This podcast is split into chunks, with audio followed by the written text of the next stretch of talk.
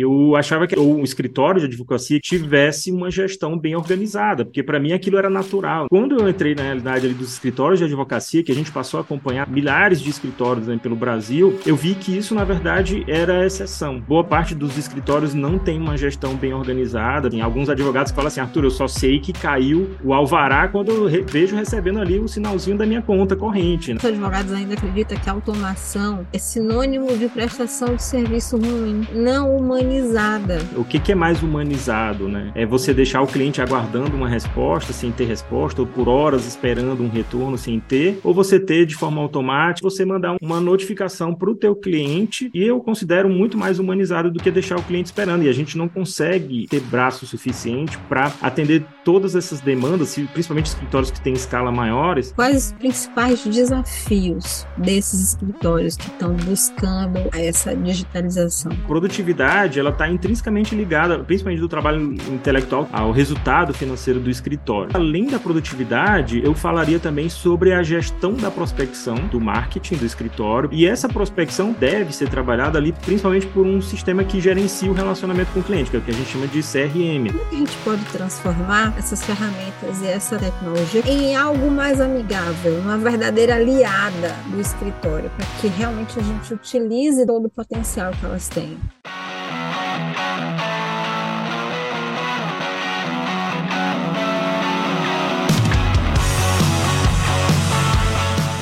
Olá, doutores! Muito bem-vindos a mais a esse episódio da DVCast. E olha que hoje a pauta está super especial e um assunto que eu tenho certeza que todos aqui gostam muito, que é a parte de gestão de. Vamos conversar bastante hoje com um especialista em gestão jurídica, um profissional que veio do direito, exatamente, ele fez direito, mas também ele seguiu uma carreira, ele escolheu uma carreira diferente né, especialista não só em direito, mas também em governança corporativa. Aqui ao meu lado, eu quero convidar Arturo, Arturo Bessa, para essa conversa. Tudo bom, Arturo? Como é que você está?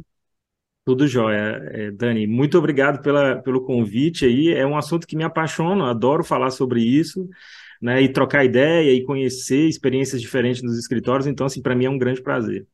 Uma prazer todo, todo meu, adoro, adoro, adoro para mim, adoro, até não estou falando direito, mas assim, eu gosto muito desse bate-papo, sabe? Eu acho que a gente aprende muito, muito mesmo.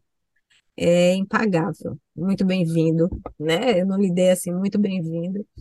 Arthur, eu, eu tô curiosa, tá? E assim, não, não se sinta assim constrangido com essa pergunta, porque normalmente quando, quando eu comecei a atuar com gestão jurídica mil anos atrás, de risada, mas era muito comum quando se fala assim, carreira para advogados, naquela época, as pessoas diziam área acadêmica, vou fazer concurso público ou vou advogar. Parece que o advogado estava preso nessas bolinhas, sabe, nessas panelinhas e não via saída.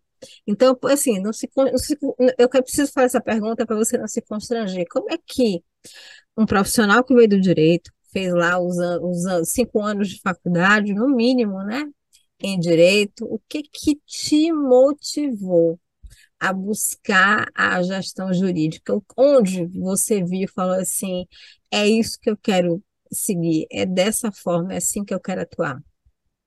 Bacana, Dani. É, te agradeço pela pergunta, é até uma coisa bacana de, de alinhar né, com as pessoas, porque é, a vida inteira as pessoas me perguntaram por isso e em algum momento eu também me perguntei por isso, né? Porque, na verdade, é, eu iniciei pela gestão, né?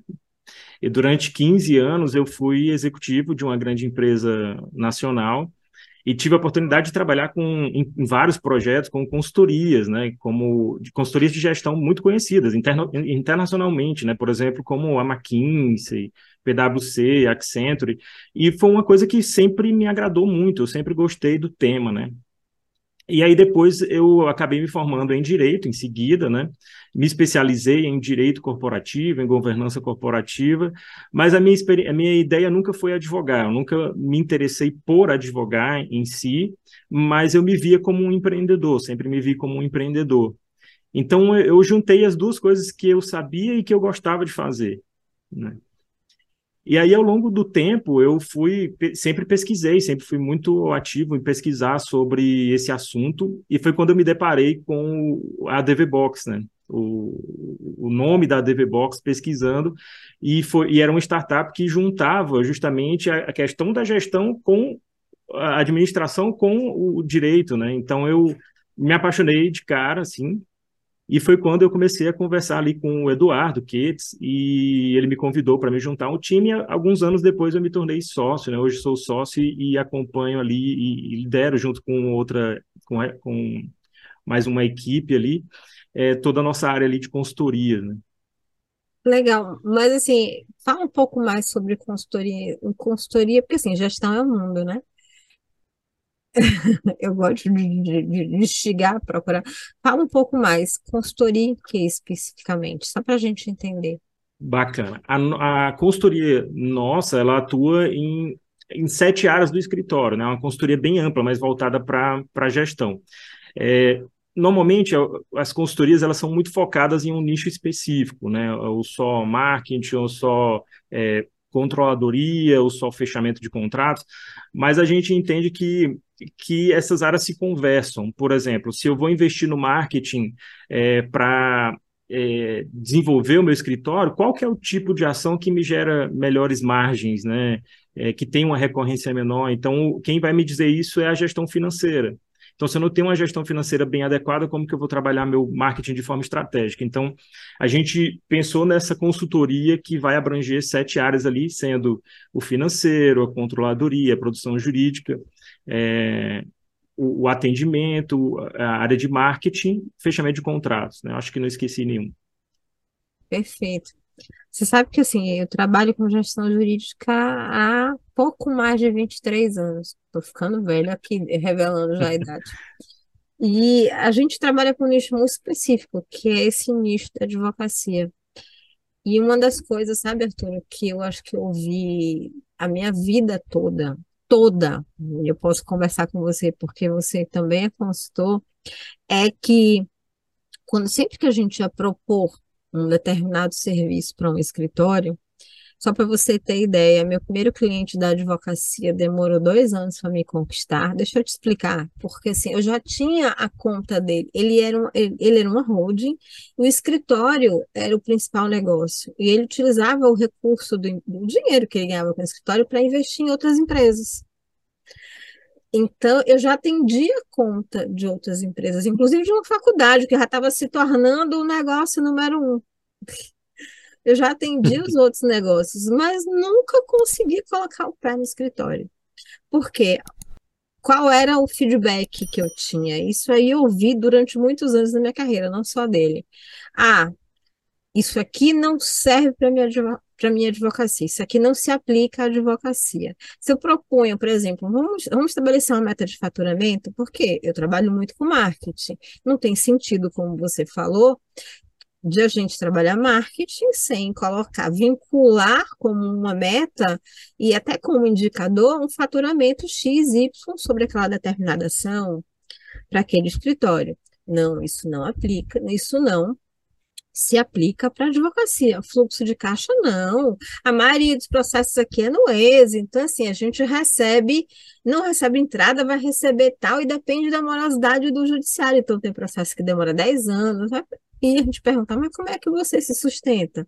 Não tem conta para pagar todo mês? E assim, sempre, e a mesma coisa com time shift, não, isso é muito difícil, isso é muito complicado, não se aplica para advocacia. Então, assim, eu ouvi isso durante muito tempo. O que me vem, é preciso lhe perguntar sobre isso. Né? Como é que foi essa sua experiência para trazer essa visão de gestão para o escritório? Já coloquei aqui a minha. Legal, Dani. Assim, é, uma coisa que eu também tive bastante dificuldade no início ali, é, uma coisa que eu, que eu achava que era natural, porque ah, durante mais de 15 anos eu trabalhei com isso, né?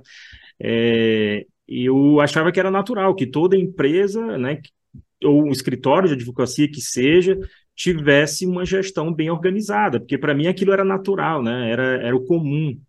Só que depois, quando eu entrei na realidade ali dos escritórios de advocacia, que a gente passou a acompanhar assim, é, milhares de escritórios né, pelo Brasil, eu vi que isso, na verdade, era exceção. Né? Boa parte dos escritórios não tem uma gestão bem organizada, bem estruturada, e eu já ouvi, por exemplo, para comparar com o que você falou aí também, eu já ouvi, por exemplo, até hoje eu escuto isso, tá? Assim, alguns advogados falam assim, Arthur, eu só sei que caiu os, uh, uh, o alvará quando eu re vejo recebendo ali o sinalzinho da minha conta corrente, né? Então, assim, nossa, é, tá no deixa a vida me levar, não pode ser assim, né? A gestão de qualquer empresa, principalmente se você é, emprega outras pessoas, a vida de outras pessoas, né, tá dependendo da, da, da, sua boa gestão, né? O trabalho de outras pessoas depende disso. Então, assim, não faz sentido não ter um mínimo de gestão é, baseada em dados, né, como você está falando ali, né, uma gestão financeira bem organizada, uma gestão de prazos, de processo, entre outras coisas. Perfeito. Vou fazer uma pergunta mais objetiva, prometo. Você falou no início que trabalha fazendo consultoria com a, com a equipe da DVBox, dentro da, da, da DVBox, né? Consultoria em gestão em determinadas áreas específicas. Mas, assim, de uma forma geral, o que é que motiva os advogados ou os escritórios a procurarem a, a essa demanda por serviço. Porque a DV Box também é conhecida pelo software. Sim, perfeito. É, é, ainda é pouco conhecido que a DVBox trabalha com gestão de escritório, com consultoria para gestão de escritórios, né? mas é, os escritórios que nos procuram, normalmente o principal objetivo deles é ajustar o marketing. Eles normalmente estão preocupados com o marketing, não sei se por associar a DVBox a uma estratégia de marketing bem sucedida, não sei se por algum outro motivo, mas normalmente os escritórios vêm buscando isso. E aí é, é quando a gente, na verdade, apresenta para eles né, qual, qual que é, é, é como que uma coisa está interligada à outra, eles percebem que realmente não, não faz sentido trabalhar o marketing sem trabalhar é, o back-office primeiro. Eu vou te dar um exemplo assim, bem, bem emblemático. Né? É, imagina a seguinte situação: o escritório começa a investir. Normalmente, quando o escritório quer crescer, assim, quer alavancar, principalmente que o marketing está bastante difundido hoje, né? É, normalmente investe bastante ali em Google Ads, tráfego pago, né? Agências para é, organizar as redes sociais, entre outras coisas. Então, injeta bastante recurso ali no marketing. Isso, obviamente, tem um resultado, né? É, de geração de oportunidades, de leads ali. Só que se a equipe comercial do escritório não está bem preparada, o volume de oportunidades que vai chegar vai ser subutilizado, vai ser subaproveitado, na verdade. Então, é, você recebe ali, sei lá, 100 é, contatos para tirar dúvida, para esclarecer um monte de, de coisa e, e, no final das contas você fecha ali com 10 pessoas, né? De 100, de 100 pessoas que você fala, você fecha com 10. E aí a equipe comercial, normalmente, o advogado fechador, é uma mão de obra é, bastante, tem uma hora bastante valiosa, né? Então você está gastando muito recurso do escritório. Daí, alguns escritórios até falam assim para mim, Arturo, é, ok, mas é, a minha área é do tributário, eu trabalho com contratos bastante complexos, né, com margens muito boas, então eu posso me dar esse luxo de ter uma, uma, uma ineficiência em relação a isso. Né? O importante é que eu fechando alguns contratos aqui, isso já se paga. É, mas daí vem outro problema, porque você imagina a seguinte situação: esse contrato que passa né, adiante vai passar por todo o operacional do escritório.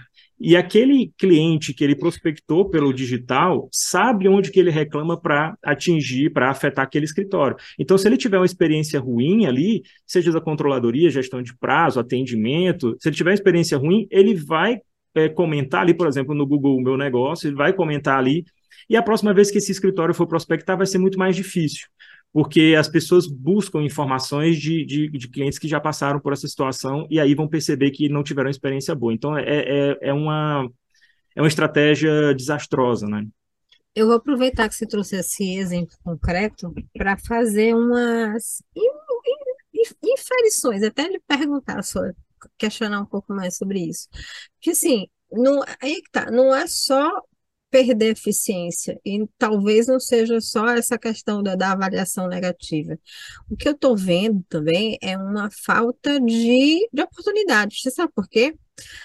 Porque, veja bem, é, eu sei que o pessoal tá, tá querendo muito investir em Google Ads, muito. Mas se você não tiver, que eu chamo de uma maturidade de gestão, e não é só no, no comercial, porque também existem essas pessoas que acreditam que investindo em ads é a solução para tudo, mas a questão, ou fazendo gestão de rede social é a solução para tudo, mas não tem ninguém para responder. Eu sei que tem, ainda que são, digamos assim, os bebezinhos, né, da, da, rede social, mas existe uma maturidade de negócio mesmo, negocial aqui.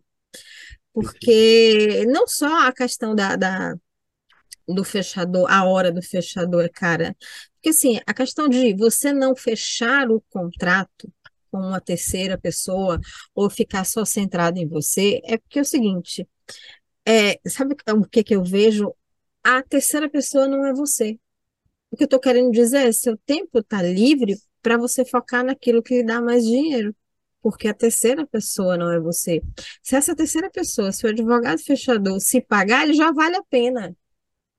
Porque ele já está fechando uma demanda jurídica para lhe dar um baita lucro lá na frente. Hoje, Arturo, a gente está. É, olha só, só para você estar tá falando em atendimento, a gente aqui tem uma experiência de, de criação de fluxos e, e gestão é, não é só comercial, para no fluxo do trabalho, só para você ter ideia, que nós temos clientes que faturam, faturam 70, 72% do seu faturamento hoje não estão focados nos novos clientes que chegam no escritório, mas por meio das demandas jurídicas que eles vão fechando com clientes da carteira no momento da interação do, do fechamento da primeira, daquela primeira demanda jurídica.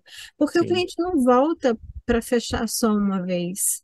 Ele, se você mantém um relacionamento, e isso também é marketing, você sabe disso, se você mantém um relacionamento frequente com ele, e não é só para mandar newsletter, tá, gente? É relacionamento de verdade com essa pessoa se, a, a, ponto de você receber feedback, a ponto dela, dela tá passando por uma determinada situação, ter alguém para conversar, você começa a fechar novas demandas jurídicas.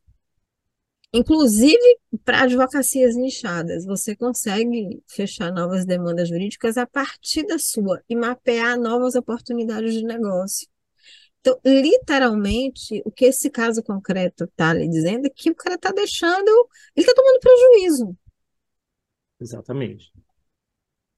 Literalmente, né? É literalmente tomando prejuízo. E, e assim, perfeito esse seu exemplo aí, porque é, muita gente é, negligencia ou não vê o marketing, né?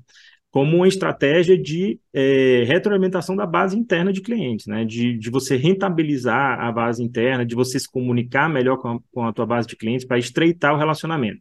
Muita gente confunde, acha que é, só é possível manter uma humanização, digamos assim, é, escritórios pequenos, com volumes pequenos, e, e, isso não necessariamente é verdade, porque você tem ferramentas hoje né, de marketing, ferramentas digitais que te possibilitam tornar a coisa mais humanizada, né? Uma dessas coisas é justamente você ter uma, uma retroalimentação daquele teu cliente de como que está o acompanhamento do processo, por exemplo. Tem muito escritório que eu vejo, às vezes, reclamando de que o cliente está entrando em contato para saber o andamento do processo. É nesse, nesse ponto que você não precisa entrar em contato com ele, que ele está entrando em contato com você, que, tem que ele está gerando uma oportunidade de um novo, de um novo contrato, por exemplo. Né?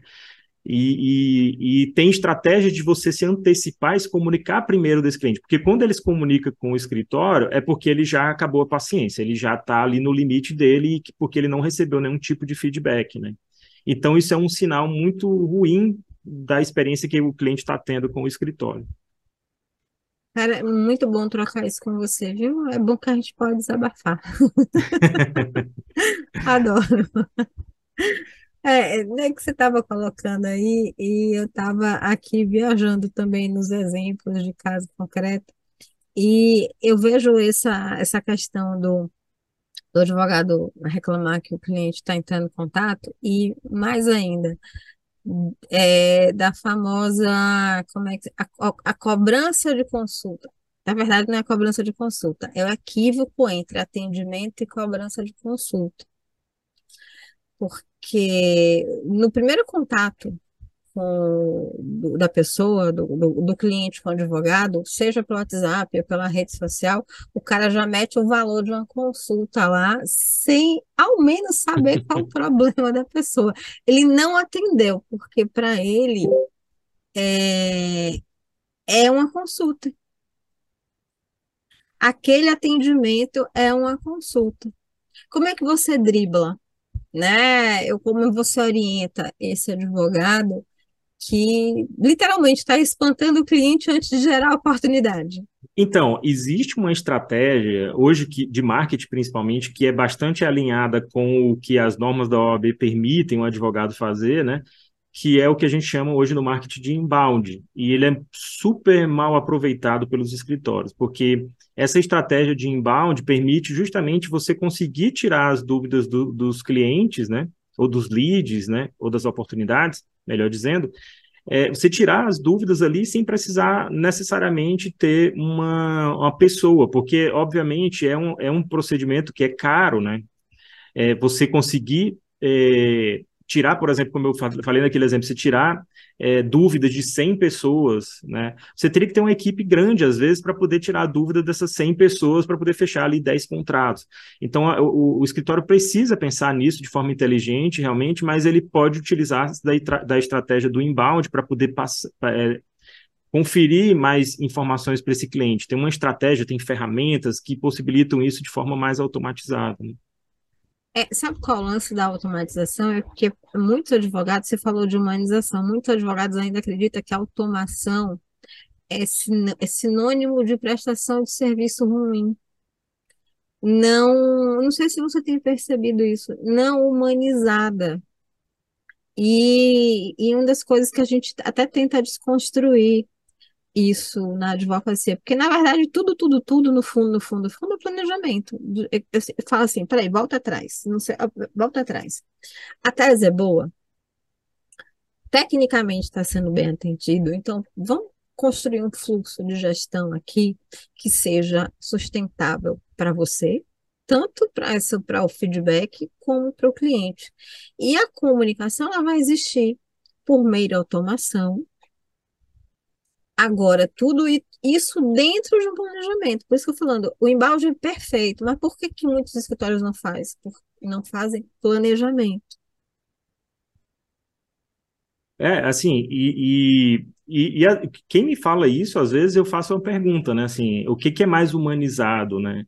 É você deixar o cliente aguardando uma resposta sem ter resposta, ou por horas esperando um retorno sem ter, ou você ter de forma automática, por exemplo, é, existe uma ferramenta que hoje integra com a DVBox, a gente vai ter a oportunidade de falar um pouco mais na frente, mas existe uma ferramenta que integra hoje com a DVBox chamada RD Station, que essa integração permite você mandar uma uma notificação para o teu cliente né, sobre o andamento do processo dele pelo WhatsApp. Daí a pessoa pode dizer assim, Arthur, mas é, o meu cliente ele não lê e-mail, é um cliente do previdenciário, por exemplo, que precisa de uma atenção mais é, de, de perto ali e tal. Poxa, tem a oportunidade de você mandar, por exemplo, pelo WhatsApp. E aí você pode mandar um vídeo pelo WhatsApp, você pode gravar um vídeo explicando para ele de forma bem é, é objetiva de que o processo foi protocolado, que agora ele precisa aguardar. Normalmente o procedimento é demorado pelo tribunal, mas que assim que tiver novidade, o escritório vai entrar em contato e vai alinhar com ele.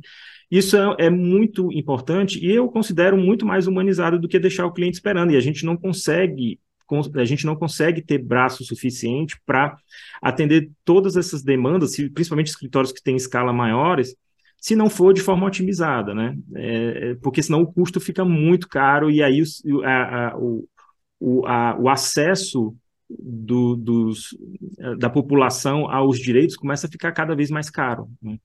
Deixa eu te fazer uma pergunta por curiosidade, porque assim, com a pandemia, você viu a correria dos escritórios, sem opção, correndo para o digital. E eu sei que Edu começou esse movimento, foi o primeiro escritório digital do Brasil. Ou seja, ele acaba se tornando um farol.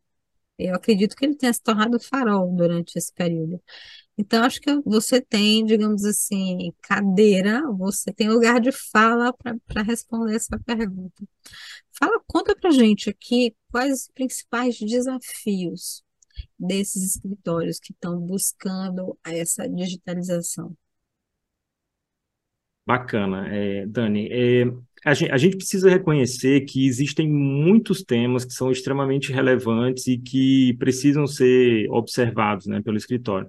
Mas eu, mas eu considero que a, principal, a principal dificuldade né, durante a pandemia e pós-pandemia foi a produtividade a gente tem é, a, as novas gerações exigindo cada vez mais flexibilidade nas relações de trabalho. Isso durante a pandemia foi uma obrigação, né, para manter a saúde do, dos colaboradores, é, mas depois da pandemia se tornou Fico, intensificou ainda mais o desejo dos colaboradores de ter um, um, uma flexibilidade nas relações de trabalho, de poder trabalhar de home office ou anywhere, office, né, que é o que é mais é, mencionado hoje em dia, é, e, e, hoje a maioria dos escritórios, os grandes escritórios, são liderados por, por, pela geração baby boomers ou geração X, que veem isso com bastante cuidado, né? Eles têm receio, a maioria do, do, dos, das lideranças tem receio de que isso possa diminuir a produtividade. E o Edu foi pioneiro nisso, e, eu, e assim, nossa, a gente tem muito orgulho eh, do Edu, porque ele, na época, né, o escritório dele é focado em previdenciários, não sei se todos os ouvintes conhecem, mas o, o, o escritório dele é focado em previdenciário e diziam para ele que não ia funcionar, que a estratégia dele não ia funcionar, porque o cliente do, do previdenciário é um cliente que precisa de uma atenção mais olho no olho, uma, uma atenção mais humanizada, e que isso ia inviabilizar, não, não ia ser viável, né? E ele mostrou justamente o contrário, que é possível fazer isso né, de forma remota toda a equipe do escritório dele trabalha remoto, 100% remoto. Os colaboradores da ADV Box também trabalham 100% home office, né, 100% remoto. E, e, isso só é possível graças a uma tecnologia chamada Task Score, né, que é uma, é uma metodologia que faz a, que acompanha a produtividade do colaborador, independente de onde ele estiver trabalhando, e aí você consegue sim é, ter um nível de produtividade em nível de competitividade com, com os demais escritórios. Né?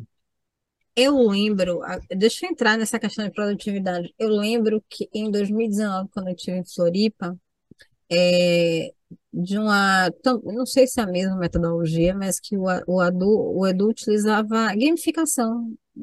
Ele, na verdade, ele estava atuando no, no escritório dessa maneira, ele estava fazendo como um projeto piloto na época e estava tentando adaptar isso ao software, ao ADV Box, que era, digamos assim, premiar é, os, os colaboradores que produziam mais o escritório por meio de processos de gamificação. Como é que está esse processo hoje? Só para a gente entender um pouco mais aprofundar nessa questão, porque esse aí é um processo interessante da gente trazer Legal, Dani. É, é, recentemente, a gente teve, inclusive, em outubro agora de, de 2022, a gente teve na Fenaló e foi, assim, um, uma sensação, é, o Task Score, porque se tornou mais acessível para boa parte dos escritórios que estavam buscando tecnologias novas, mas apesar disso, né, a tecnologia já existe há bastante tempo, né? Mas deixa eu voltar um pouquinho aqui, é, porque eu acho que é legal entender um conceito antes. A, eu, eh, durante os 15 anos que eu trabalhei como executivo dessa grande empresa nacional, é, ela, eu tive a oportunidade de trabalhar com, principalmente com produtividade, gestão de produtividade. A gente desenvolveu projetos, por exemplo, de produtividade que depois se tornaram benchmark no, no, no Brasil, e aí essa empresa adotou essa, essa estratégia para as outras é, unidades né, da, da empresa. E, e você fazer medição de produtividade de trabalho manual é muito simples. Né? Você, se a gente tem, por exemplo, uma fábrica de alfinetes. Eu produzo mil alfinetes, você produz mil e duzentos. É, a, a minha produtividade de mil, a sua de mil e duzentos. Mas como que eu faço isso para um trabalho intelectual da advocacia? Né? Se eu tenho ali, por exemplo, um, uma pessoa que trabalha, um colaborador que trabalha ali do financeiro, emite 500 boletos por mês, e eu tenho um outro colaborador que é, do jurídico ali que é, elabora 10 peças por mês. Faz sentido eu comparar 500 com 10 e dizer que a pessoa do, do financeiro foi mais é, produtiva? Não faz, porque são coisas diferentes, não é só por volume. A gente precisa levar em consideração o tempo de execução da tarefa, né? É, é assim que a gente calcula essa pontuação do Task Score, é o tempo médio da atividade e o, a, o nível de complexidade da, da atividade. Né? A gente vai ter oportunidade depois de falar mais sobre isso, por que dessa complexidade, mas o que eu acho que é legal deixar bem pontuado aqui é que é, aquilo que, que, a gente mencionou ali no início, né, que as pessoas têm receio, por exemplo, de largar o timesheet, né, muita gente ainda tem receio de largar o timesheet, mas imagina a seguinte situação, o timesheet ele não é escalável, né, você tem uma equipe, cada pessoa da sua equipe informando quantas horas demorou para fazer determinada atividade, para depois somar aquilo e, e, e entregar um relatório para o cliente. Mas você imagina isso numa escala maior, para escritórios, grandes escritórios, que cada pessoa da equipe vai fazer o lançamento da sua própria hora de trabalho. O, o, o, a chance de erro é muito grande. Né? A chance de erro é muito grande. Então, a, a, esse modelo do Task Score, ele leva em consideração a complexidade, mas ele trabalha também com tempo médio. Ou seja, ok, você vai ter pessoas na equipe que às vezes vão demorar duas horas para elaborar uma peça, vai ter outros que vão demorar meia hora. É uma peça mais simples, que tem ali um, um modelo já meio, mais ou menos pronto. Então, é, faz sentido trabalhar com médio. O escritório não vai é, perder competitividade por isso, né? Ou, ou vantagem é, financeira por isso. Né? E, e, é possível, com base nisso, você medir a produtividade e conseguir é, trabalhar melhor. Tem uma outra coisa que eu acho legal falar, que é o seguinte: é, quando eu pergunto para os escritórios, a não ser que seja assim, um escritório que tenha uma. Um, seja muito diferente, né? Mas 99% eu arrisco dizer que quando eu pergunto qual é o maior custo do escritório, é, eles falam que é folha de pagamento. E faz sentido, faz muito sentido, porque se a gente trabalha, tem um trabalho intelectual, quanto melhor né, capacitada for essa equipe, maior é a remuneração dessa equipe, maior o nosso custo com folha. E está tudo certo. A única, a única preocupação que o escritório tem que ter é se a produtividade que o time entrega está em linha com a média é, é, do mercado. Né? Porque se você está é, abaixo do que o mercado entrega de produtividade, você está em desvantagem. Né? Perfeito. Falou, falou, falou. Depois eu quero saber mais sobre o, como é o nome do, do, do método? Desk Score. Desk Score. Depois você vai Cara, é, é, pontuação por tarefa em inglês, é Task ah. Score. Depois você vai explicar um pouco mais. É, ele ele desenvolve, estava desenvolvendo isso, era um projeto piloto, acredito na época, e ao mesmo tempo ele estava trazendo isso para o software. Estava se descobrindo indicadores, entendeu? Estava começando. Vamos, vamos aproveitar então que a gente está falando tá. sobre isso e, e, e assim, só para esclarecer mais para o teu público.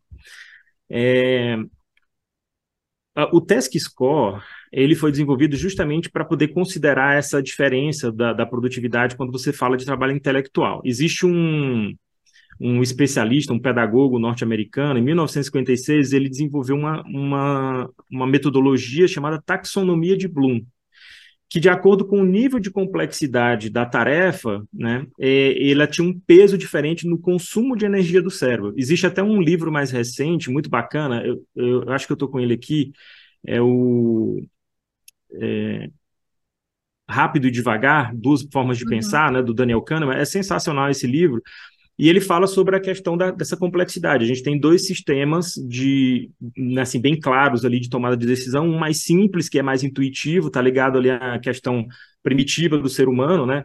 É, lá no início ele tinha que, que optar quando se deparava com a onça, por exemplo, se ele corria, se ele pulava num rio, né? Se para se salvar. E quem é, pensava mais rápido é, sobrevivia. Então o, o, a, a evolução foi é, priorizando as pessoas que tomavam decisão mais rápidas, né?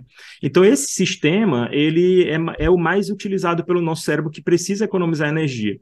Mas existe um outro sistema mais complexo, é que daí já é, é pelo neocórtex ali, é uma, uma área mais recente do cérebro que demanda muita energia do cérebro. O cérebro, por exemplo, ele representa só 5% do peso do corpo humano, mas ele compromete ali 25% da energia do, do corpo humano.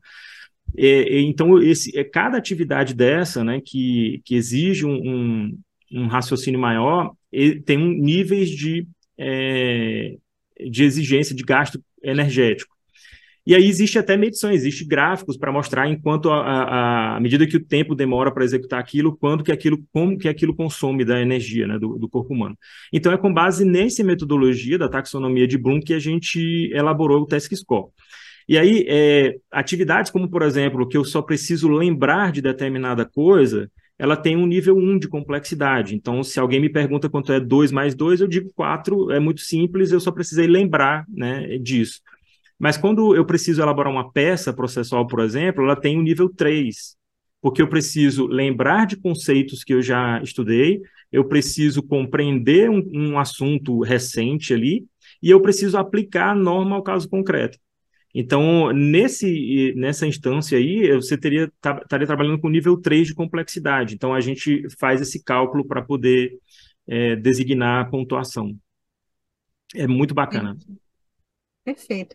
Agora, também, não é nossa com a pandemia, mas isso aqui é de de um nível geral. Sempre que algo novo, e eu vou colocar gestão jurídica como algo novo para a maioria dos escritórios, sempre que algo novo é implantado, é, existe uma ansiedade muito grande da comunidade jurídica com relação a resultado. Ansiedade. Neguinho botar hoje e aí. Já tem, e aí, já tem alguma coisa? Já é, você está entendendo? É a, é a mesma coisa. Sim. Você deu, distribui um processo, amanhã você já quer que o juiz tenha, já tenha, como é que se diz, despachado. E, infelizmente, a coisa não acontece. Como é que você faz para gerar, é, para gerenciar essa ansiedade, né? É, nesse. É, a, o escritório passa 20 anos eh, sabendo que o, que o recurso caiu só quando vem uma sinalização ali da conta corrente, mas daí quando começa a implementar que resultado rápido, né? mas, é, mas é isso, assim, eu acho que essa ansiedade é natural, é, é totalmente compreensível, né? Porque é, os, os, gestores, os sócios do escritório percebem o tanto de tempo que já perderam e aí se anseiam por um, um resultado mais rápido. Mas a gente trabalha muito com, é, em relação a isso, estabelecendo metas e objetivos mais curtos, né? E com entregas bem definidas. E, e isso é uma coisa bacana para diminuir a ansiedade. Isso vale, inclusive, para a equipe, tá? É, o, o, esse modelo do Task Score, ele trabalha com isso, ele trabalha é, com você tem uma atividade, um projeto, por exemplo, maior, mas você segmenta ele em várias atividades, cada atividade dessa tem uma pontuação atrelada. Então você come, é, começa a comemorar, entre aspas, aqui, cada é, objetivo que foi alcançado. Isso, isso dá uma diminuída na, na ansiedade. Na pressão, legal. É, preciso te perguntar isso. Qual ou quais aspectos, né? A gente está falando de consultoria, você considera essencial, essencial ou essenciais na implantação de uma gestão jurídica em um escritório? Tá legal. Eu vou, é, eu vou repetir aqui a, a, produtividade. Eu acho que é, ela, ela é uma. Eu entendo é um ponto... que você está falando de produtividade, porque, queira ou não, a produtividade é a matéria-prima do advogado. Quanto mais Sim. ele produz, em tese, né, se ele tiver tudo organizado, mais ele ganha.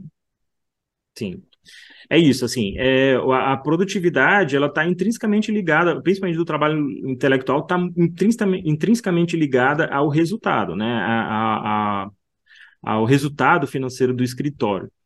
É, mas além da produtividade, eu, eu falaria também sobre a gestão da prospecção, né, do, do, do, marketing do escritório, principalmente com, com o inbound, ali como a gente conversou. Eu acho que esse é um aspecto que precisa ser tra bem trabalhado.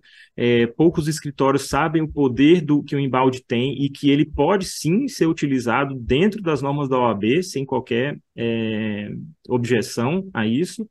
É, e essa prospecção pode ser trabalhada e deve ser trabalhada ali, principalmente por um sistema que gerencia o relacionamento com o cliente, que é o que a gente chama de CRM, né? Para que você possa ter essa, esse controle, essa gestão de forma mais efetiva. Acho que esse é o segundo ponto. É, o terceiro ponto, que aí está muito linkado com, com o CRM também, é a gestão de prazo e de procedimento, mas eu vou explicar por que, que ele está linkado com o CRM. É, Hoje a gente vê, é, quando a gente busca CRMs aí pelo, pelo mercado, existem vários aí, mas normalmente os CRMs eles são focados na, no marketing e no fechamento de contratos, né? na área comercial de, de uma empresa. Isso vale não só para os escritórios, mas para qualquer empresa. É, mas o CRM, por exemplo, da DevBox, ele foi desenvolvido pensando nas outras áreas do escritório, ele é específico para escritório de advocacia. Então, você tem ali as fases judicial, fase recursal, processo administrativo, né, a, a execução, e você consegue, dentro do CRM, estabelecer ou é, definir né, as etapas ou os procedimentos que devem ser adotados pela equipe. Isso é uma coisa que muito escritório negligencia, até por desconhecimento. Normalmente cria um procedimento, coloca esse procedimento ali, os escritórios que têm procedimento, né, que já é uma coisa bem rara, mas escritórios que têm procedimento, geralmente colocam aquilo num papel, colocam num, num, num drive e, e deixa ali para a equipe consultar. Só que isso não é de fácil acesso e hoje em dia está cada vez mais difícil né, você lidar com, com informações que não estão prontas ali. Então, no CRM, você tem a etapa de cada procedimento, e você sabe, poxa, se eu protocolei o processo hoje, fiz, é, protocolei a inicial hoje, eu vou para aguardando citação, em seguida eu vou aguardar é, é, a, a, contraparte. Então, assim, eu consigo ali dentro do, do CRM organizar o procedimento para que minha equipe não fuja do procedimento. Né? Isso é muito importante também. E o, o, eu acho que um outro ponto é, seria também a da gestão financeira. Né? Acho que a gestão financeira é, costuma também ser bastante negligenciada, principalmente escritórios menores. Escritórios maiores, às vezes, contratam ali um, um, uma consultoria, uma empresa especializada e conseguem lidar bem com isso, mas escritórios menores têm bastante dificuldade. E aí, para a gestão financeira, eu acho que vale muito a pena é, buscar ali ter o planejamento, né, que é o DRE, ali você tem um planejamento anual, né, de, de como que vai ser o resultado da tua empresa, de como você projeta o resultado da tua empresa. É, tem muitas metodologias para calcular isso, é, é, hoje em dia não tem dificuldade. É, o DFC, né, que é o do fluxo de caixa, para você identificar se realmente o teu planejamento está sendo assertivo, e o BI, né? É dentro do BI que você consegue listar ali as principais é, oportunidades é, do escritório. Vou dar um exemplo, Dani, que eu acho que é bem emblemático também.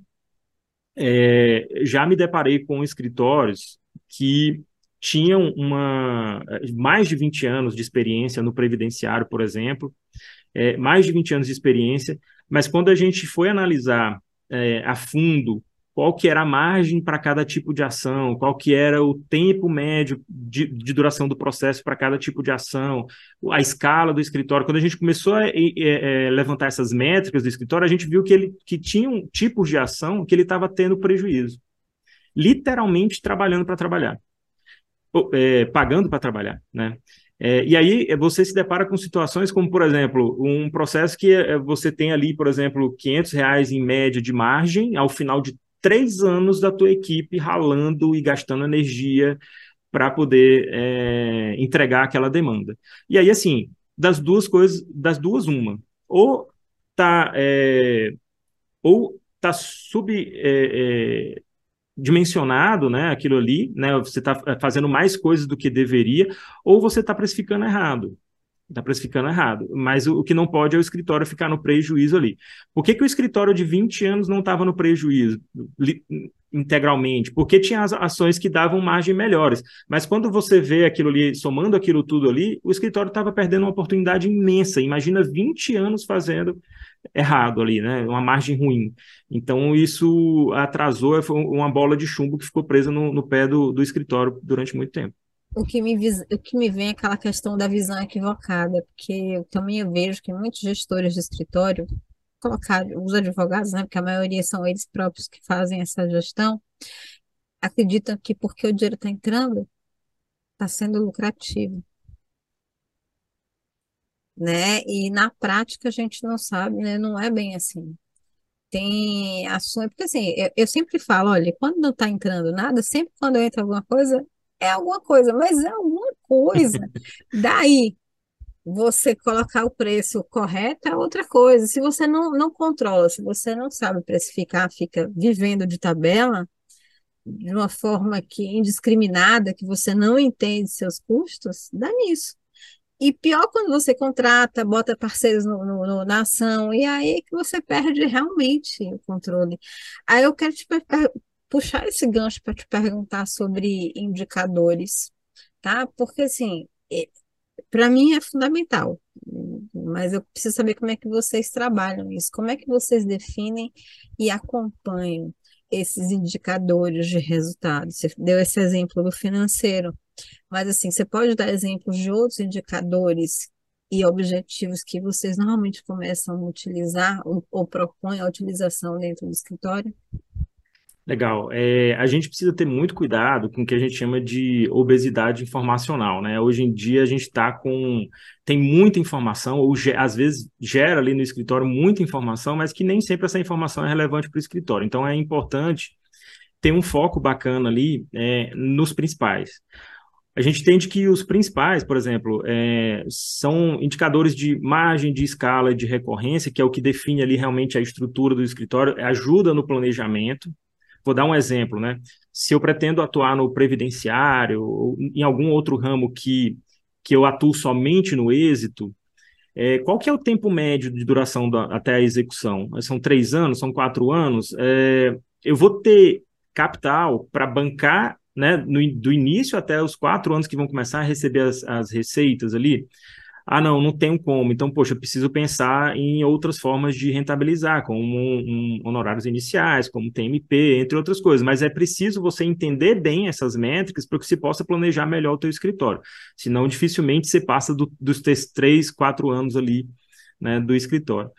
É, Além disso, tem indicadores como o da produtividade, assim, é, não posso deixar de falar, é, é, é importantíssimo, é importante conhecer o benchmark do mercado, como é que, qual que é a produtividade média do mercado e, e, e, se, e, e traçar um comparativo ali.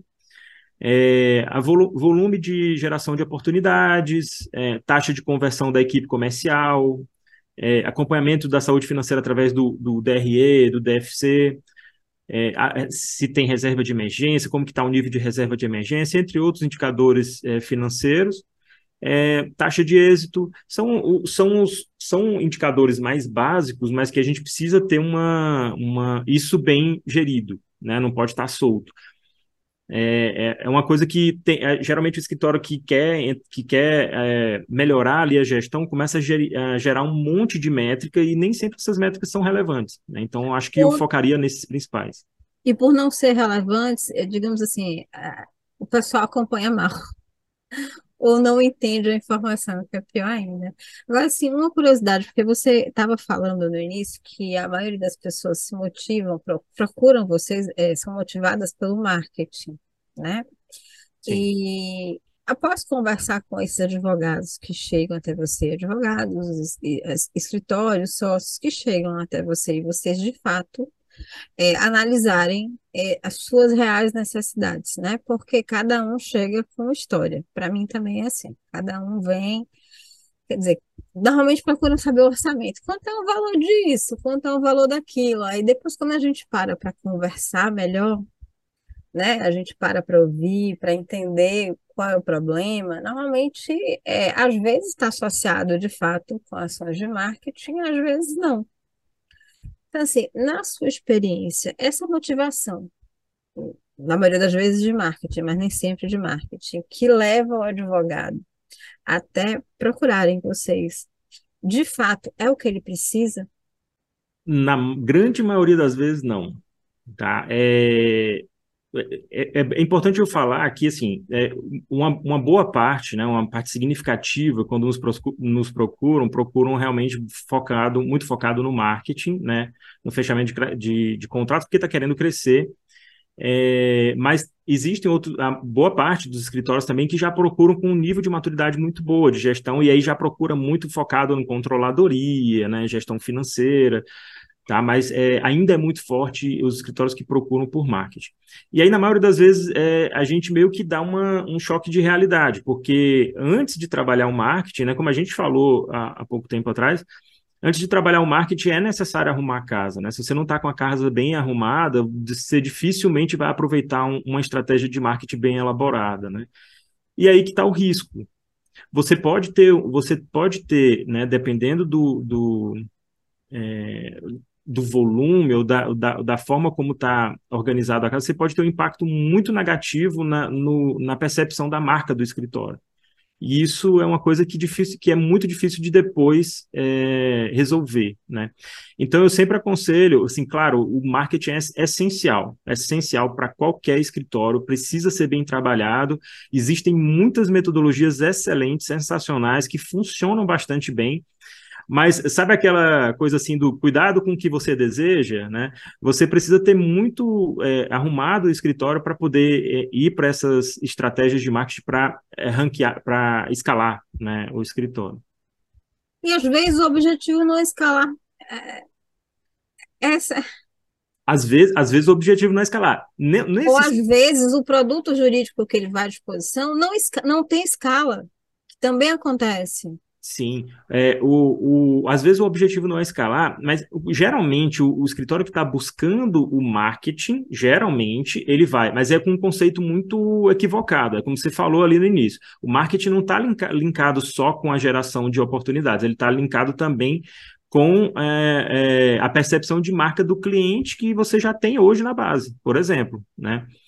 Então, é, mas a maioria das pessoas que vem buscando marketing vem focando muito no, no externo. E aí a gente começa a falar sobre todas essas, essas é, oportunidades né, que estão deixando de lado e que precisam ser aproveitadas. É antes até de investir no marketing. É que a, a popularização das redes sociais também trouxe, tem uma necessidade real, de fato, para alguns, mas, assim, quando a gente conversa um pouco melhor, a gente percebe que, assim, primeiro, a, a visão está um pouco equivocada pela falta de planejamento, pela falta de preocupação com a entrega, ou pela falta de preocupação e de entendimento do fechamento, porque ele acha que marketing também fecha sozinho. É, não, eu vou fazer tudo pela rede social e tá certo, fechou, fechou. tem essa percepção, né? E, e, infelizmente tem, mesmo quem trabalha com marketing de uma forma responsável, avisa, fala, porque assim, não é só ganhar o meu dinheiro, não é só eu, eu ganhar o dinheiro com ads, não é só fazer gestão de rede.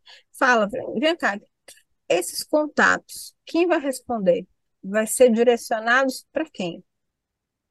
Perfeito. Como é que isso vai acontecer? Arturo, você falou bastante em tecnologia e uma das coisas que a gente tem percebido, e já não é, não é novo, tá? Mas assim, a gente tem percebido, principalmente nos últimos tempos, é, na advocacia mais recentemente, que as, vem, vem acontecendo uma demanda desenfreada por software, por ferramenta. Né, por tecnologia. Cada vez mais as pessoas querem ferramentas milagrosas para resolver tudo no escritório. Uma ferramenta que resolva produtividade, uma ferramenta que me dê automação de marketing que feche o contrato sozinha. É, uma fe...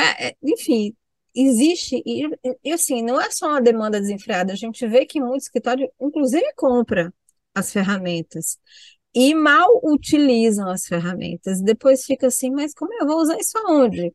Vou implantar isso por quê? O fato é que, assim, o que a gente costuma ver é que essas ferramentas são muito subutilizadas, de uma forma geral. E, e, e, o cara não, nem pode dizer que ele não tem dinheiro, porque ele tem dinheiro. Ele comprou a ferramenta, está lá disponível. Muita gente paga assinatura de um ano inteiro e nunca usou a ferramenta. Então, eu preciso te fazer essa pergunta, porque infelizmente é uma triste realidade, tá? Como é que a gente pode utilizar essa, essas ferramentas e essa tecnologia? Como é que a gente pode transformar em, uma, em algo mais amigável, uma verdadeira aliada do escritório, para que realmente a gente utilize delas todo o potencial que elas têm? Bacana. Excelente essa sua pergunta, Dani, porque é, me traz para uma, uma situação que vai se tornar cada vez mais, já é muito comum acontecer, mas vai se tornar cada vez mais difícil separar isso, né? É, esse interesse, né, por novas tecnologias, por tudo que está surgindo de novo aí, é muito bom, é, um, é uma coisa muito boa, né? Mas é muito, é muito importante que essa atenção seja direcionada. Né? Porque no mundo que a gente tem cada vez mais informações que estão chegando ali, um, um volume imenso de informações, e, e, cada ano que passa esse volume aumenta muito mais, é, saber olhar, saber para onde olhar é, é, é, a chave do sucesso. Né? Então é importante você ter um foco muito forte em garantir que a, a parte, é, a estrutura, né, o, o, os aspectos estru estruturais da gestão estejam primeiro resolvidos. Né? Então, de tudo isso que a gente já falou, produtividade, o financeiro, a gestão de prazo, de procedimentos, né, etc. É, então, esse é o principal. É, a, hoje a gente tem visto muito falar sobre, por exemplo, o Chat GPT. É uma ferramenta incrível, pode ser uma aliada sensacional, né? Tem muitos escritórios que eu vejo já aplicando em várias é, situações. O aplicando Google, de forma inclusive, muito... lançou um concorrente para o chat, chat GPT agora. O Bard, né? É. Uhum. É, aqui a gente tem o Lombard, eles têm o Bard lá, mas diz que o Bard é, que o Bard ele teve um probleminha na hora que foi fazer o, o, a, o, lançamento deles, né? É uma coisa que a gente vai se deparar. As ferramentas de IA, elas não são 100% assertivas e é preciso trabalhar com, como uma ferramenta qualquer, né? Não adianta você pegar um, um martelo e querer é, fazer uma outra coisa com o martelo, porque o martelo serve, serve, serve para bater em prego. Então você tem que saber utilizar a ferramenta. Mas é muito é, bacana isso, e tudo que está surgindo, e tem muitas ferramentas muito interessantes. Eu sou vidrado nisso isso, eu, eu gosto de acompanhar e de estar acompanhando tudo que surge de, de novo. Mas, mais uma vez, né, é muito importante a gente focar no que realmente vai estruturar o escritório, né, na, na saber para onde olhar e onde que vai trazer melhor resultado para o escritório. Antes de investir na ferramenta, né? Exatamente. Você sabe que eu tive uma reunião hoje com uma profissional e ela estava me dizendo isso, meu Deus do céu, eu estou implementando um projeto para o escritório há seis meses quando foi ontem, o cliente disse que comprou uma ferramenta sem me falar nada. E perguntou para mim o que, que eu vou fazer com a ferramenta. E eu, sei lá. Então, pois é. Nem sabia que existia, que você tinha essa ferramenta. É, não é, não é fácil, né? Assim, é, é claro que, o, é, é, como você falou anteriormente, né? Assim, gerenciar essa ansiedade é muito complicado, é bem difícil. Mas é preciso ter ali, por isso que por isso que esse olhar direcionado é, é tão importante, né? Por isso que eu, eu, gosto muito da ideia da consultoria em si. Teve até um, um, um, um grupo de um, uma equipe, aliás, três sócios, né, de um escritório de advocacia que certa vez conversando comigo, eles contrataram a consultoria da DVBox, aí certa vez conversando comigo, eles falaram assim, nossa, Arthur, a gente nem pensou duas vezes, porque é, eles cada um se especializou num assunto diferente. Um se especializou em marketing, outro se especializou em RH e outro em, é, no financeiro, né? É, e por mais que, assim, curso caríssimo e muito bacana, muito bom, muito aprofundado o curso, mas chegou ao final, eles se depararam com a, a situação de que eles não tinham a experiência prática. Então, assim, o curso é sensacional para dar uma bagagem muito boa, mas precisa, e, e, aí num curso também é muito importante direcionar esse olhar, né? E a consultoria também vai fazer esse papel, de direcionar o olhar do, do escritório, dos sócios do escritório, para onde que é, ele deve olhar, o que, que ele deve né, observar. E aí a, a, na consultoria, inclusive, a nossa consultoria aqui na DevBox tem especialista para cada área, né? Então a gente tem especialista para o marketing, especialista para o financeiro, e, e aí ajuda com toda a bagagem de experiência que esse profissional tem a direcionar melhor o olhar. Arthur, olha, eu vou correr o risco aqui de ser redundante, tá? Até porque eu acredito que a, a gestão jurídica, ela é um alinhamento sistêmico, como eu falei, as, as áreas se complementam, né? Elas se alinham. Né? Marketing, marketing é uma função jurídica, é uma função gerencial, eu sempre falo, eu sempre falo isso. Não, é porque assim, na advocacia, marketing está muito associado à questão da comunicação, e não é, ele é um processo gerencial, que pode pode estar no fluxo de todo o escritório, basta você utilizar ela de uma forma mais inteligente, tanto interno como externamente. Ela se comunica com tudo, com parceiros, com tudo que você desejar, depender dos objetivos que você defina, né? Financeiro idem, né? Não existe um departamento financeiro que a pessoa só olhe para números, não é bem assim. Se você não senta para discutir estratégia, a coisa não vai. Então, assim, eu, por isso que eu estou falando, vou correr o risco de ser redundante, mas na sua prática, que serviços implantados por essa consultoria, pela consultoria da DVBox, ela tem o potencial de gerar mais, um, resultados mesmo, mais visíveis para esses sócios? Estou falando isso em função da ansiedade, tá? Porque isso também tranquiliza o pessoal, a gente sempre tem, digamos assim, tem aquele resultado que a pessoa só vai sentir no longo prazo, mas tem aqueles resultados que ela já começa a sentir do início e dá uma visibilidade, um gás para que ela continue implementando e não desista. Perfeito. Assim, é, é difícil elencar um, um, aspecto, né, assim, mais importante, mas assim, sem sombra de dúvidas, é uma produtividade bem é, organizada, né, bem gerida, junto com o marketing inteligente, é, é, a estratégia do sucesso. Principalmente escritórios, porque o marketing, como você falou, não está linkado só com a prospecção. A prospecção, sim, para gerar resultado, performance, mas também para gerar uma comunicação melhor com o cliente, né? E com os colaboradores, inclusive, né? É, e, e, é muito importante porque quando a gente fala produtividade, é, muita gente pensa só em produção, em, né? E, e, não é só isso, né? A produtividade ela precisa ser olhada sob dois prismas, principalmente, é o da eficiência, né? Fazer mais com menos, você conseguir fazer é, mais rápido, por exemplo, mas a eficácia também, fazer melhor, né? Não adianta você produzir muito e produzir errado. Então, é, sobre, esse, sobre esse aspecto né, da, da, da eficiência e da eficácia, é importante a gente analisar como é que a gente faz uma gestão da produtividade mais efetiva. Porque, ok, Arthur, você tem o Task Score e o Task Score vai me mostrar aqui qual que é o nível de produtividade da equipe, eu vou conseguir comparar aí com, com outros escritórios, mas quando você faz isso, né, existe uma estratégia de gamificação dentro do Task Score que permite que é, as pessoas, à medida que você tem dentro da equipe, por exemplo, sempre aquelas, aquelas pessoas que são mais ali focadas, né, mais que dão maior, mais energia ali para o escritório, às vezes levam o escritório nas costas ali. É, e essas pessoas precisam ser recompensadas, né? Essas pessoas precisam ser é, é recompensadas pelo, trabalho a mais que eles estão fazendo acima da média do que, do que a, os outros entregam. E aí é que vem a questão da, da pontuação por, por tarefa, né? De você conseguir atribuir uma remuneração extra ali para aquela pessoa que está se doando mais. E aí o que, que acaba acontecendo? Está nessa estratégia de gamificação. É, um colaborador ele começa a se comparar com o outro. É, e aí ele começa a pensar assim, poxa, o Arturo, é, eu, eu produzo muito mais do que o Arturo, mas o Arturo está registrando as tarefas direitinho lá na, no sistema, e no final do mês o Arturo acaba recebendo uma remuneração extra ali, né? E eu que estou trabalhando às vezes o dobro do Arturo não estou registrando certinho. E aí eu passo a me cobrar para registrar a tarefa. Só que quando eu registro a tarefa, olha a importância disso. Quando eu registro a tarefa, o gestor tem a possibilidade de analisar o que está sendo feito pela equipe ao longo do dia. E aí eu consigo ver, por exemplo, que o Arturo demanda ali duas horas do dia dele, todos os dias, fazendo uma atividade que, ok, foi demandada para ele, mas será que essa atividade agrega valor para o escritório? Não, não agrega. Então, poxa, vamos tirar essa atividade do Arthur e vamos atribuir uma atividade de controladoria, que é mais importante ali naquele momento. Vamos atribuir uma atividade ali do marketing, já que o Arthur tem um perfil ali bacana para o marketing.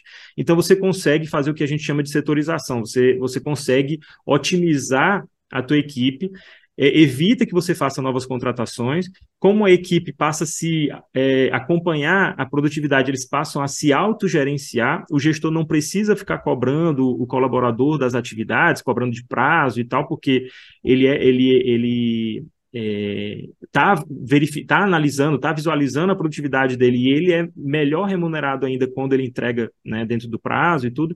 Então, tudo isso conta muito a favor. Né? Às vezes, esse aumento no, na remuneração ali do, do colaborador gera um impacto bem pequeno no financeiro do escritório, mas gera, assim, em contrapartida, um, um ganho muito grande ali de de é, melhoria na produtividade, consequentemente na, na, no retorno, né, na margem do escritório, mas também no clima organizacional, porque não precisa aquele, aquele clima de cobrança o tempo inteiro. Né? Então, é, são coisas que eu acho sensacionais assim, para o escritório hoje, é, no mundo atual. Né? Agora eu vou ser advogada do, do, do diabo aqui agora, tá? E assim, e para o cliente do escritório? Quais soluções, digamos assim, vocês vão mexer ou mexem nessa consultoria que visivelmente eles valorizam mais? Porque eu também tenho essa preocupação com os meus clientes, com os meus advogados. Eles fecham, mas muitos estão preocupados com fechar e não com a entrega. E quando eu falo de entrega, Porque muitos me dizem assim, ah, mas a culpa não é minha, a culpa é do judiciário, que demora não sei quanto. Eu falo assim, gente, o cliente é seu, não é do judiciário. O judiciário é um meio para você resolver o problema do, da pessoa. Então, assim, como é que ele também tem que gerir a ansiedade do cliente?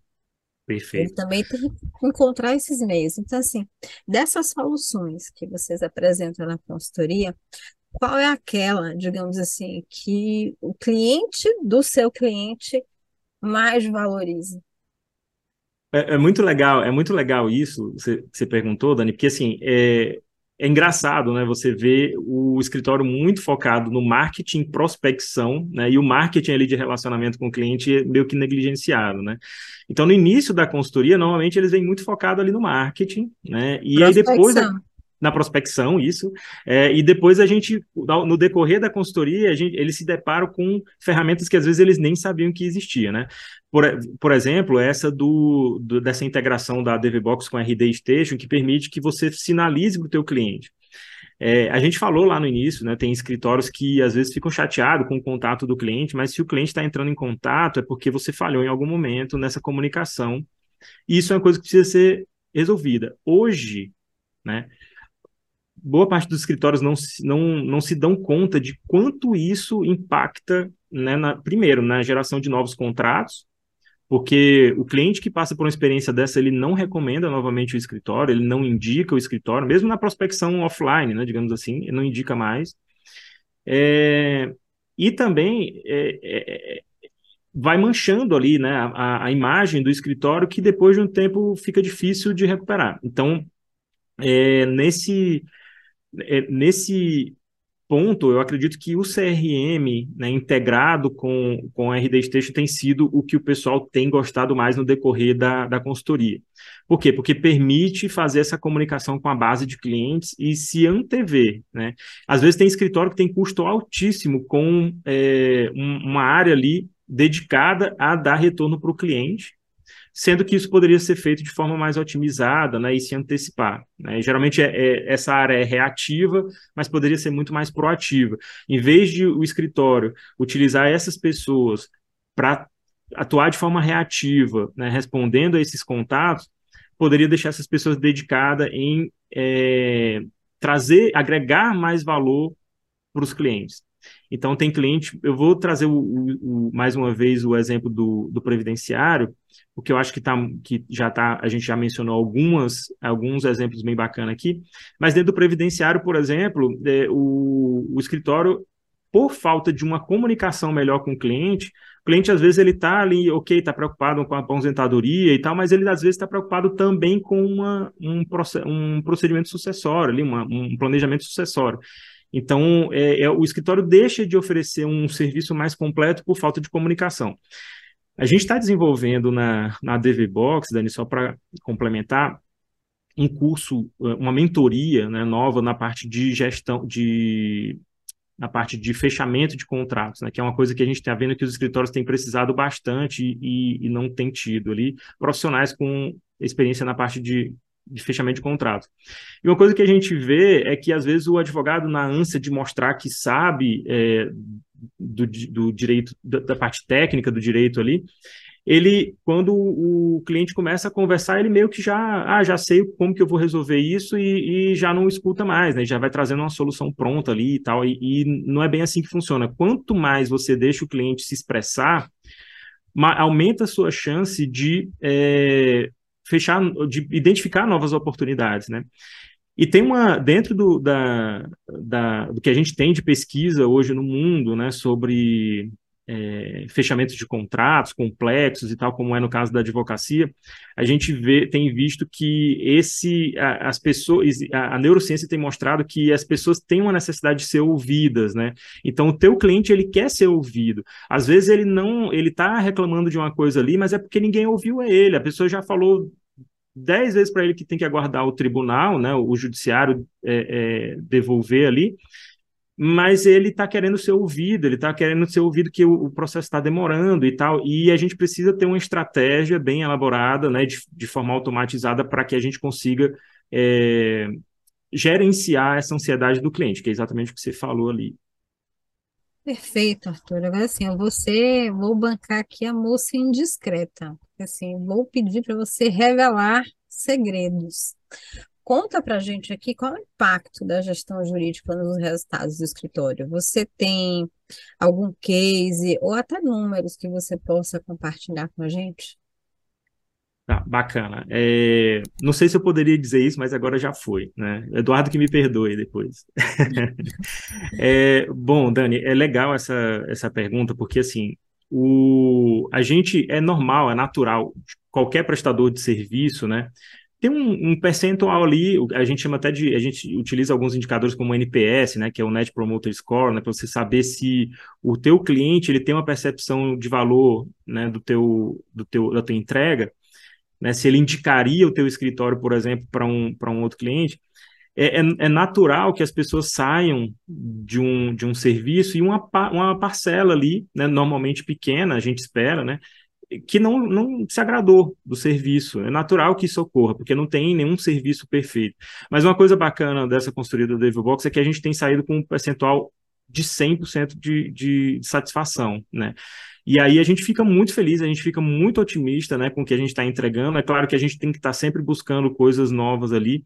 Mas uma coisa, assim, esses, essas, esses impactos, né, essas métricas têm, que têm sido alcançadas pelos escritórios, depende intrinsecamente do compromisso dos sócios e da equipe de implantar as ações, porque metodologias existem, é, ferramentas existem aos montes aí mas precisa ter esse compromisso. E aí o legal da consultoria é justamente isso, porque a gente literalmente pega na mão né, do, do, do advogado, sócio, que tem que estar tá trocando pneu com o ônibus andando ali, tem que estar tá apagando incêndio todo dia. Então a gente pega na mão, faz reunião com a equipe, faz reunião com sócios, para poder fazer essa, levar o escritório a, a, alcançar esses objetivos. E aí a gente, esses números vão variar bastante, tá? Mas assim, por exemplo, a produtividade normalmente mais do que dobra, mais do que dobra dos escritórios, na maioria das vezes, né? E a gente já passou por escritórios que, por exemplo, tinham uma produtividade já muito bacana, então o aumento não foi o dobro, mas foi ali de 60%, 70%. É, e para fechamentos de novos contratos, no online principalmente, chega a 400% em média, né? Do online, tá? Em algumas situações chega a 400%. É, só que isso precisa estar linkado com outros indicadores, né? Então, taxa de êxito, é, entre outras coisas. Não dá para só aumentar o volume de fechamento de contrato e não ter os outros indicadores de qualidade. Sim. Mas, em média, é isso. Né? Sem dúvida, porque, assim, as, como eu falei, as coisas estão tudo, todas muito alinhadas. Então, fechamento de contrato é legal, mas quando você tem uma boa taxa de entrega, quando você é bem percebido pelo cliente, porque senão você Perfeito. não cobra direito né? Você precisa ter lucratividade para isso. Porque se, se a gente pegar, digamos assim, embasar clientes que fecham sem contratos, todos recebendo mal, no final você vai ter um baita de um prejuízo. Exatamente. Não é bom para ninguém, né? É isso, é isso que a gente tenta evitar ali com, com a consultoria. Né? Mas, mais uma vez, é, é é, é, é, a energia que o sócio do escritório coloca né, nessa, nesse projeto que faz com que realmente o escritório alcance os objetivos, né? E aí a gente tem visto, normalmente, as pessoas que têm procurado a consultoria realmente têm essa visão muito de é, agora a gente vai fazer acontecer, né? Já passei por experiências que não, que não deram certo, agora a gente vai fazer acontecer. E aí, normalmente, aliás, em 100% das vezes a gente teve um excelente resultado, né? Você fez uma colocação agora que eu preciso fazer essa pergunta. Porque, claro, vamos lá. É, é porque durante a contratação de um serviço, sobretudo na contratação de um serviço de consultoria, é, eu não sei se você tem essa experiência, mas assim, a gente vai até um determinado momento, a gente vai até um determinado ponto cliente precisa chegar junto para fazer as coisas acontecerem, porque não é igual a serviço de advocacia que você entrega todo o material para o advogado, o advogado faz tudo. Não é assim que funciona conosco, tá? Então, as pessoas precisam, os advogados precisam se envolver no processo para que, de fato, ele ocorrer, ocorra bem e ocorra com sucesso. Ok, implementação é importante. Se, se a gente for implementar, é importante. A implementação é importante, mas se, o advogado não chegar junto, a coisa também não acontece. porque a gente está lidando com outras pessoas, com liderados, então, é, com liderados, né, que são influenciados por esses advogados. Então, como é que você conversa ou dialoga no sentido de fazer a coisa acontecer? Porque, assim, na, na área das mentorias e do tre dos treinamentos, consultoria também, o que a gente mais tem é muito investimento, e eu, eu sofro com isso também, tá?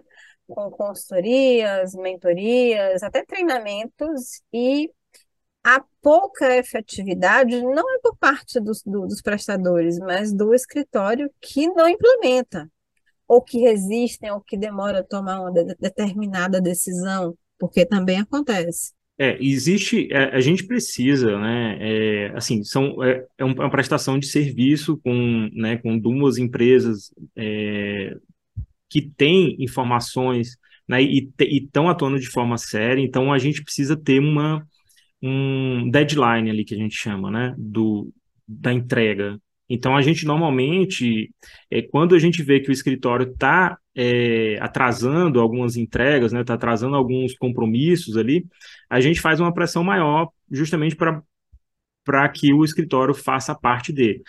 Mas a parte principal, eu acho que o que conta mais né, nesse, nesse, nesse avanço é realmente o, o contato que a gente faz com a equipe, sabe, Dani? Porque os sócios, eles, eles, eles fazem o investimento pensando no melhor resultado, mas no dia a dia eles precisam estar focados ali no, no, no operacional do escritório.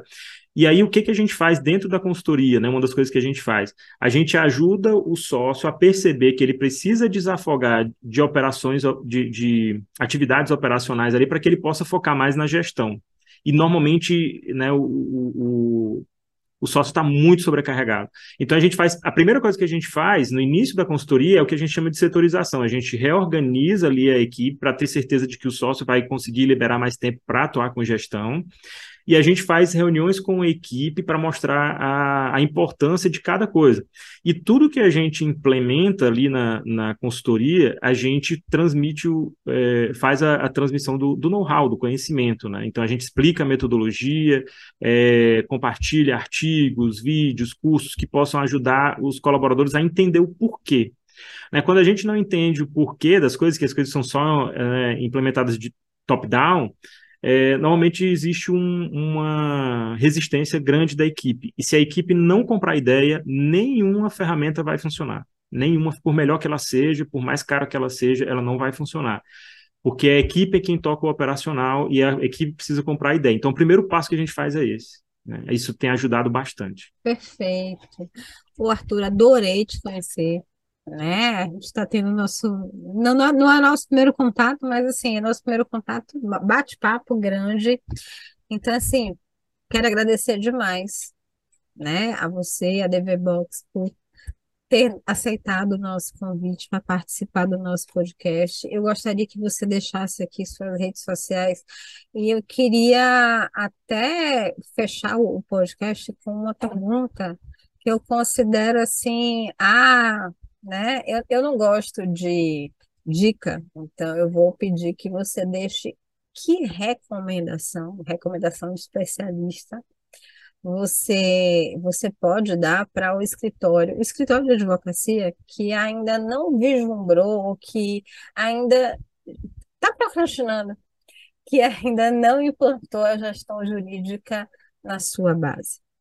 Perfeito. Dani, assim, pr primeiro, antes de tudo, eu que agradeço o convite, agradeço demais o convite. É, é, sempre bom, é sempre gratificante conversar sobre esse assunto, é uma coisa que me apaixona, então, assim, eu conversaria mais horas aqui. É, te agradeço demais o convite.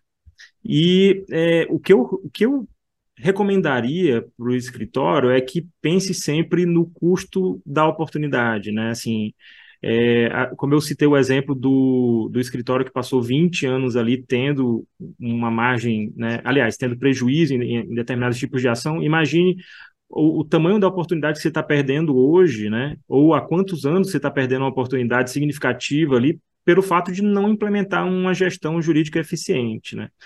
E isso não custa caro se você compara com o custo da oportunidade. Né? É, esse escritório, por exemplo, a gente que, que passou mais de 20 anos, a gente fez uma estimativa ali de, de custo é, de oportunidade ali, e foi algo assim assustador. Acho que os sócios, inclusive os sócios, não imaginavam né, o tamanho do, do, do, do custo de oportunidades que eles tiveram ali, né?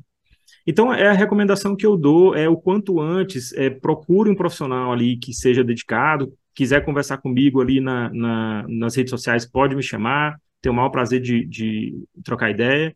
Eu vou deixar meu, meu arroba aí com você, é, é arturobessa.adv.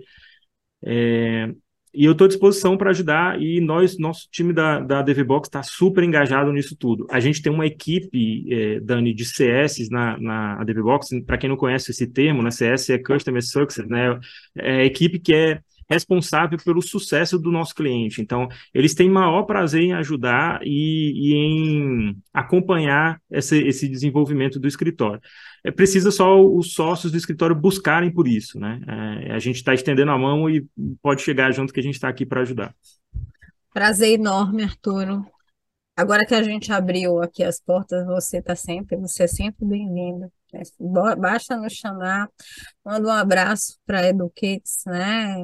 Saudade deles também, já tem tempo que a gente se viu.